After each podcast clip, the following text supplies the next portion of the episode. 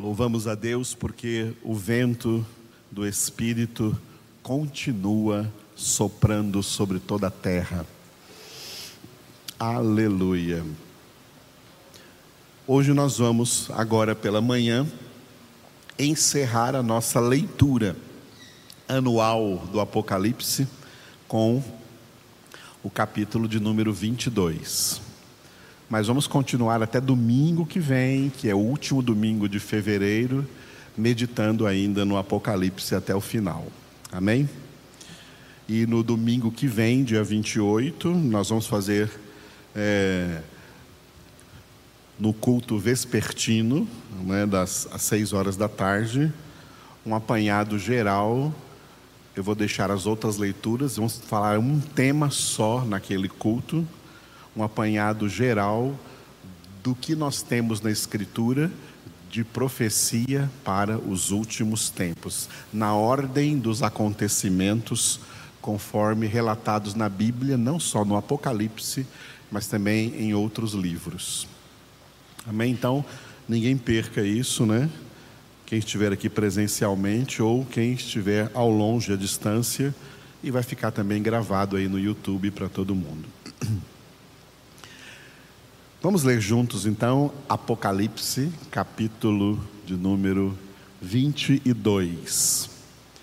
Então me mostrou o rio da água da vida, brilhante como cristal, que sai do trono de Deus e do Cordeiro. No meio da sua praça, de uma e outra margem do rio, está a árvore da vida, que produz doze frutos dando o seu fruto de mês em mês, e as folhas da árvore são para a cura dos povos. Nunca mais haverá qualquer maldição. Nela estará o trono de Deus e do Cordeiro. Os seus servos o servirão. Contemplarão a sua face, e na sua fronte está o nome dele. Então já não haverá noite, nem precisam eles de luz de candeia, nem da luz do sol, porque o Senhor Deus brilhará sobre eles e reinarão pelos séculos dos séculos. Disse-me ainda: Estas palavras são fiéis e verdadeiras. O Senhor, o Deus dos espíritos dos profetas, enviou o seu anjo para mostrar aos seus servos as coisas que em breve devem acontecer. Eis que venho sem demora. Bem-aventurado aquele que guarda as palavras da profecia deste livro. Eu, João, sou quem ouviu e viu estas coisas. E quando as ouvi e vi, prostrei-me ante os pés do anjo que me mostrou essas coisas para adorá-lo. Então ele me disse: Vê, não faças isso. Eu sou conservo teu, dos teus irmãos os profetas e dos que guardam as palavras deste livro. Adora a Deus.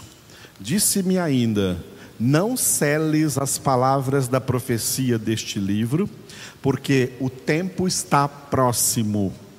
Continue o injusto fazendo injustiça, continue o imundo ainda sendo imundo, o justo continue na prática da justiça e o santo continue a santificar-se. E eis que venho sem demora e comigo está o galardão que tenho para retribuir a cada um segundo as suas obras.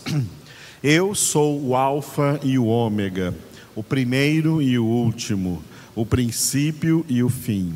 Bem-aventurados aqueles que lavam as suas vestiduras no sangue do Cordeiro, para que lhes assista o direito à árvore da vida e entrem na cidade pelas portas. Fora ficam os cães, os feiticeiros, os impuros, os assassinos, os idólatras e todo aquele que ama e pratica a mentira. Eu, Jesus, enviei o meu anjo para vos testificar estas coisas às igrejas. Eu sou a raiz e a geração de Davi, a brilhante estrela da manhã.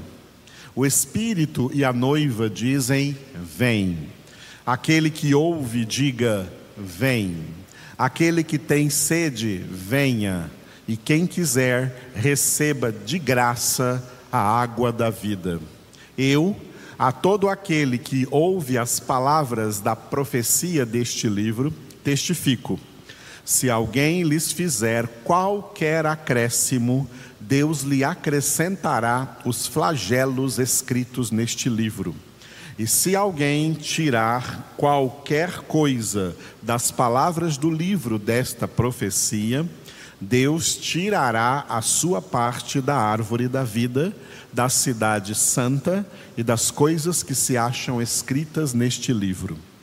Aquele que dá testemunho destas coisas diz: Certamente venho sem demora.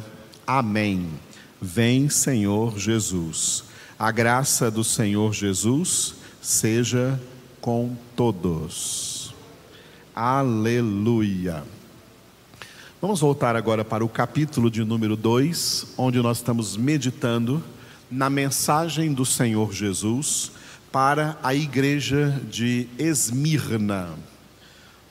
Que vai então essa mensagem aí no Apocalipse capítulo 2, do versículo 8 até o versículo 11.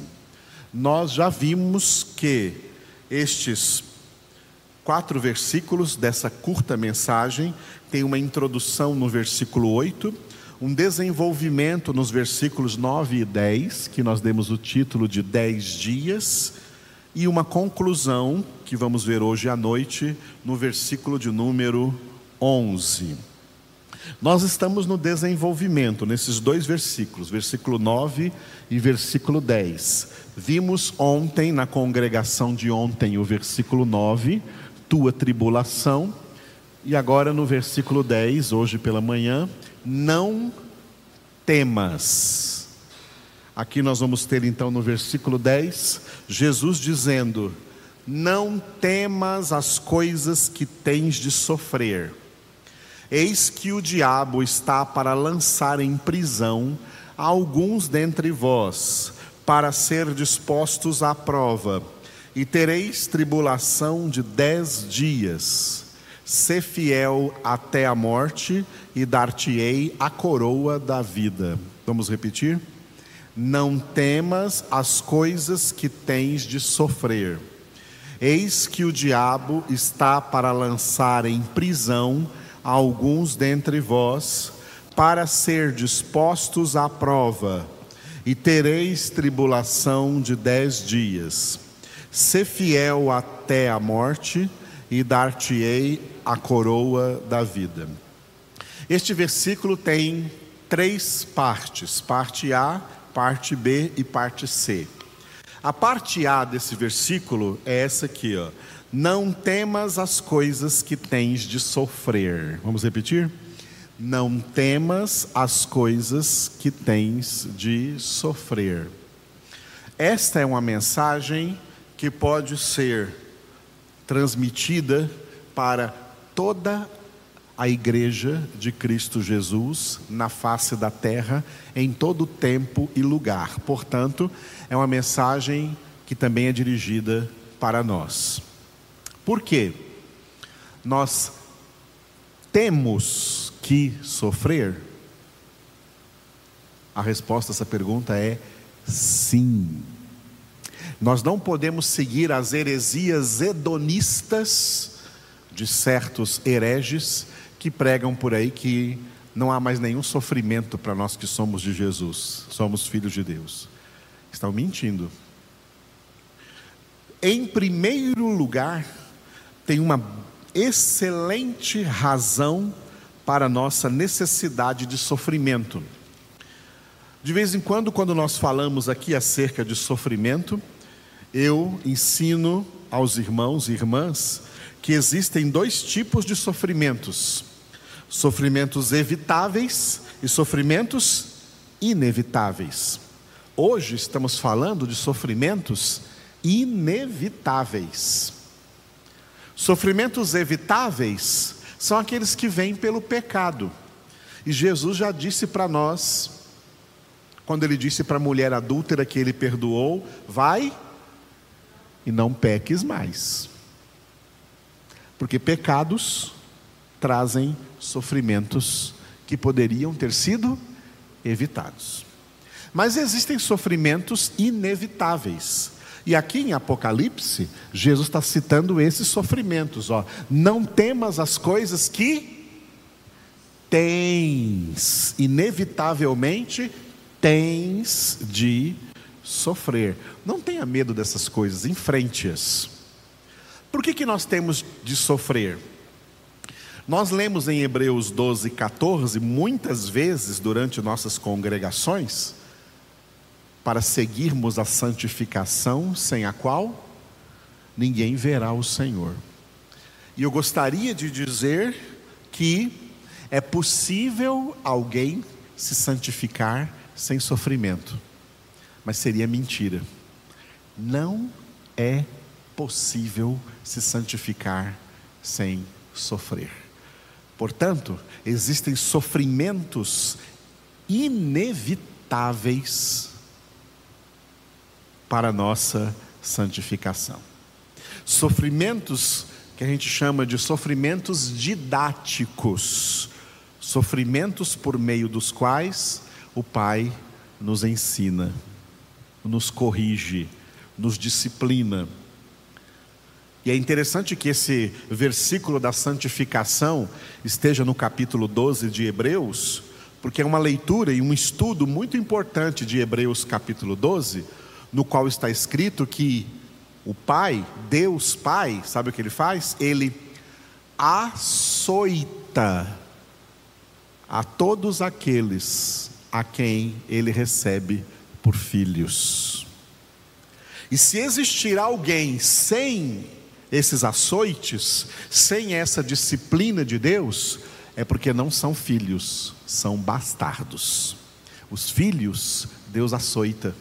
Os filhos, Deus castiga, e isso traz sofrimento, mas que redunda, resulta na nossa santificação. Aleluia. Então você pode orar assim, pode bater, Pai, que eu preciso.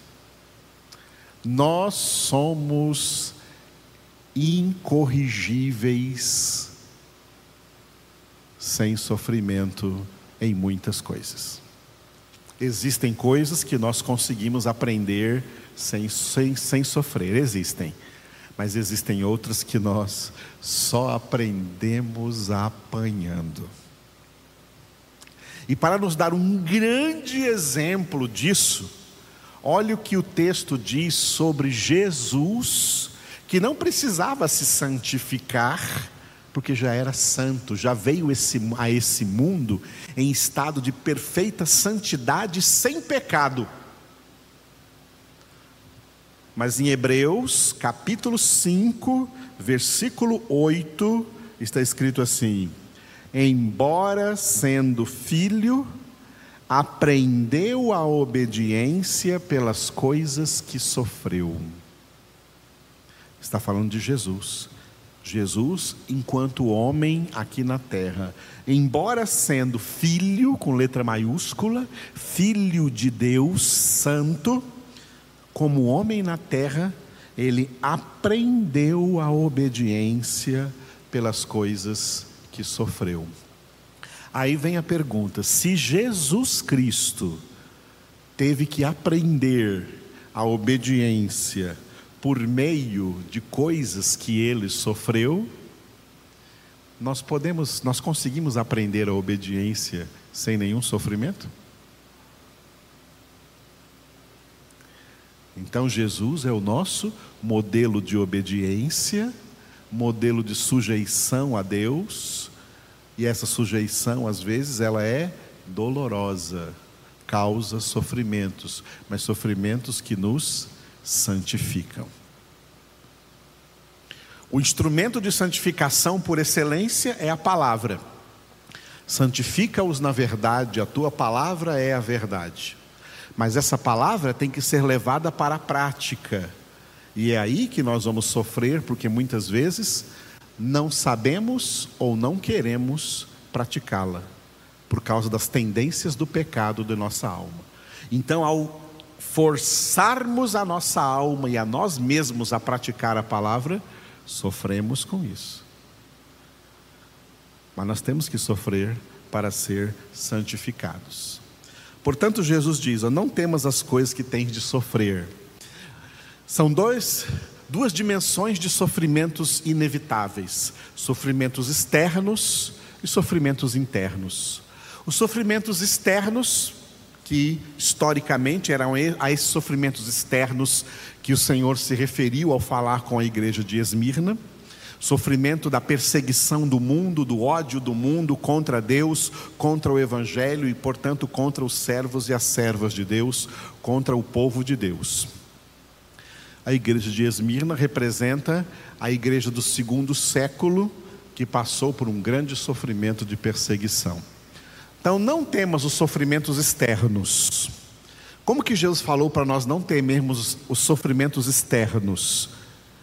Ele disse assim, ó: Não temam aqueles que podem matar o seu corpo.